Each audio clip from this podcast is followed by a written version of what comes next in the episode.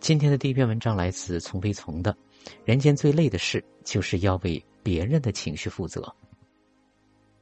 你有没有想过，别人的情绪为什么会影响到你呢？之所以被影响到，不是因为别人有情绪，而是自己这里没有界限。他们总想安抚别人的情绪，为别人的情绪负责，想拯救别人的难过，消除别人的愤怒。这些想不开的人，就会把自己弄得特别累。我把这种患者的病叫做“看不得别人不开心综合症”。J 是一位妈妈，她觉得育儿很痛苦。典型的故事就是跟儿子之间的手机争夺战。有一次，她跟儿子约好了玩游戏一小时，然而一小时后，儿子要求加时十分钟打完这一局。皆出于宽容和理解，同意了。打游戏嘛，戛然而止是痛苦的。他做妈妈的是很懂的。十分钟之后，儿子依然拒绝交出手机，他就有意见了。不是说了一个小时，而且还额外宽容了你十分钟吗？在妈妈的强烈要求下，儿子交出了手机，并开始生气，说妈妈坏，然后赌气把自己关在房间里。J 就愤怒起来：“你还气上了？你自己说一小时不守规则，给你宽容了十分钟，你没底线。我执行了规则，你还生气？”J 这位妈妈说：“她好想把门踹开，拉他出来打一顿。”我问这位妈妈：“当你夺过手机，规则已经执行了，他也停止玩了，你的目的也达到了，你在生气什么呢？”J 说：“但是他一副不愿意的样子。”我就问他：“你在期待什么呢？期待他自觉、自愿、开心、积极的停止游戏，心满意足、感恩戴德，交给你手机吗？”这位妈妈说：“起码态度要好点吧。”我反馈说：“所以你不仅要儿子执行规则，还要他态度很好的执行规则。”这位妈妈的期待是非常高的，执行规则这件事情，除非规则是有利于自己的。不然，很少有人能觉悟高到态度良好的去执行。比如红灯这事儿，你赶时间的时候遇到了红灯，你就会抱怨，你会说怎么这么倒霉，交通怎么这么差，城市规划怎么这么糟，甚至会伴随着很多的脏话。可是你还是会执行规则，踩刹车，乖乖的停在红灯面前，不论你多么不愿意。规则这事儿能被执行，就完成了使命。要求别人快乐的执行对自己不利的规则，未免苛刻了点儿。我问 J：“ 你好像看不得孩子生气呀？”我们探讨后发现，他的愤怒是因为对孩子的愤怒有内疚。他感觉自己这么强硬的夺了手机，伤害到了孩子。孩子的愤怒在表达他很受伤。所以，J 很内疚，觉得自己是个坏妈妈。他的愤怒在说：“我不想看到你愤怒，我很想做到不伤害你，让你不愤怒，但是我又没这个能力，我很挫败。J 消化不了这种内疚和挫败，就会以一种愤怒的形式表达出去。这也是很多妈妈的一个通病，觉得应该执行规则，又怕伤害到孩子。”两个期待一冲突，就把自己弄得很挫败，最后就只能发火。背后其实是他们想为孩子的情绪负责，为孩子的受伤感负责，为孩子的愤怒负责。所以这就是看不得别人不开心综合症，症状就是看到别人不开心就会有压力、有内疚，总觉得自己有责任。如果是自己的原因导致的，内疚更重。内疚的时候就想做点什么，消除别人的不开心，来缓解自己的压力；要么是牺牲自己去做满足对方的事情，要么是压抑自己的需求，不再刺激他。那么就干脆愤怒，要求对方不要有要求。为什么会内疚呢？因为你有情绪，我却不管你，就代表了我是个坏人。坏人的感觉让我内疚。我的理性告诉我，我应该管你。但是我的身体告诉我，我不想管你，这种感觉很撕裂，我就只好用愤怒或牺牲来阻止你有情绪了。你不要对我有需求，不要可怜，不要哭，不要生气。如果你没有这些情绪，我就既不是坏人，也不用安抚你了，我也就不那么累了。看不得别人不开心，会觉得自己很伟大，但本质上都是自私的。接的自私是他剥夺了儿子生气的权利。儿子在规则侵蚀了自己的利益时候，需要生气来缓冲。如果儿子此时不生气，他会失去生命活力。可是建议不允许儿子生气，只是因为他受不了。而且别人的情绪，你真的负责得了吗？其实是负责不了的。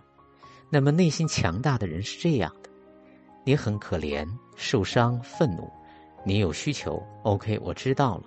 但是此刻我不想为他们负责，不想背负，这是你的事情，你的情绪，你的需求，你自己负责。我相信你有这个能力，你不是第一次可怜了，也不是第一次受伤，不是第一次难过了。你活到这么大，没有我的时候，你不是一样活下来了吗？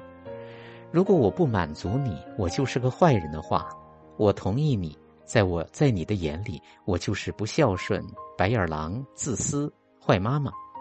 可我并不因为你这么觉得，我就真的是了。只是你这么觉得而已，我不必反驳，不必让你跟我意见一致。你释放负面情绪是你的事情，你的自由，我无权也不需要干预你。但是要不要安抚你，就是我要决定做决定的事情。别人的情绪里可能还会带着控制。同样，别人控制不控制是他的事情，而你接受不接受就是你的事儿了。你自己没有能力拒绝，你就要为自己的牺牲负责。这也是真正的爱。对孩子、妈妈、重要他人来说，尊重他们是独立的人，有自主能力的人，这也是信任，相信他们有能力选择自己的情绪，更有能力为自己的情绪负责。你要知道，他们是我们爱的人。但不是残疾人，人很大的自恋就是太看得起自己对别人的伤害。其实你不知道的是，每个人经历过的伤害都比太平洋还大。你带来的这点算个啥？有的人还会担心，万一他气死了怎么办？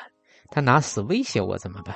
这就要在保证别人安全的基础上，自己把握妥协的尺寸了。而内心变态变强大，则是这样。对于别人的负面情绪，我可以喊暂停，等我开瓶啤酒，你再继续。我就是想静静看你可怜、失控、抓狂、生气、不开心的样子。如果你因此而觉得我是坏人而大骂，请暂再暂停，我先拆包花生米。别人的负面情绪不一定会带给我们痛苦，也可能带给我们快乐。当我们想安抚别人情绪的时候，我们就会心累。当我们不为别人的情绪负责的时候，我们就会轻松；当我们以别人的情绪为乐的时候，别人的情绪就在滋养我们。所以，你过成什么样的人生，不取决于别人对你做了什么，而是你对自己做了什么。你想对别人做什么？强大的人把负面情绪扔给别人，要别人来负责。伟大的人吸食别人的负面情绪，为别人负责；文明的人自己消化自己的，把别人的还给别人。最后，我们要不要管他们的情绪呢？你随意，管到什么程度那是你的选择。我只是说，你负责的越多，你越伟大，当然也就会更累。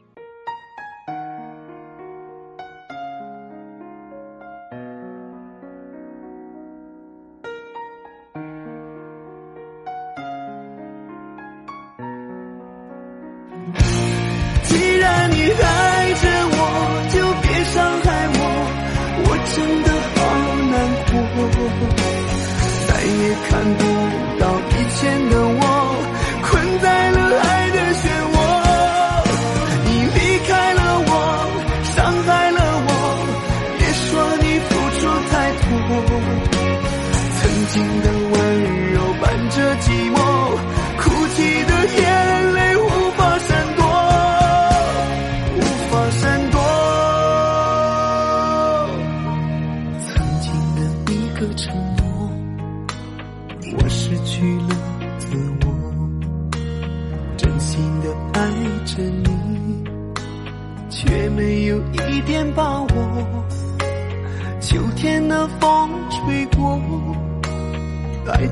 的线断落，看不到曾经的你，留下了孤独的我。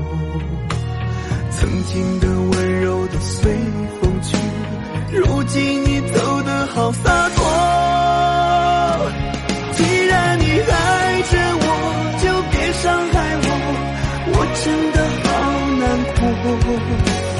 再也看不到以前的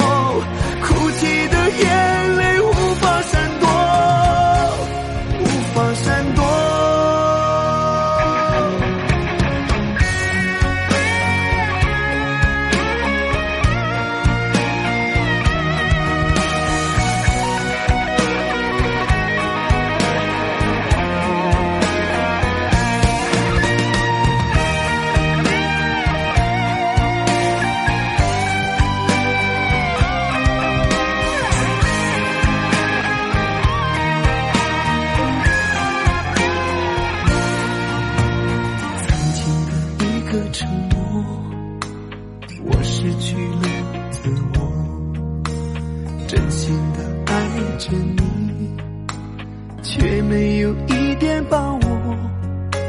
秋天的风吹过，爱情的线断落，看不到曾经的你，留下了孤独的我。曾经的你走得好洒脱。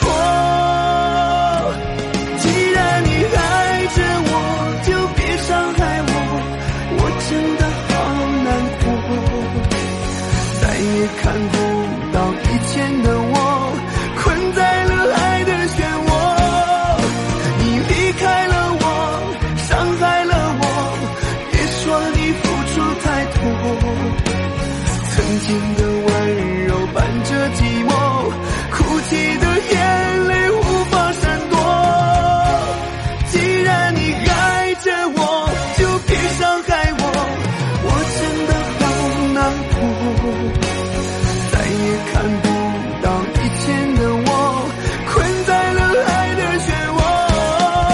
你离开了我，伤害了我，别说你付出太多。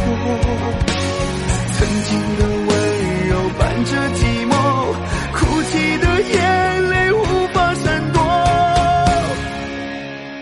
无法闪躲。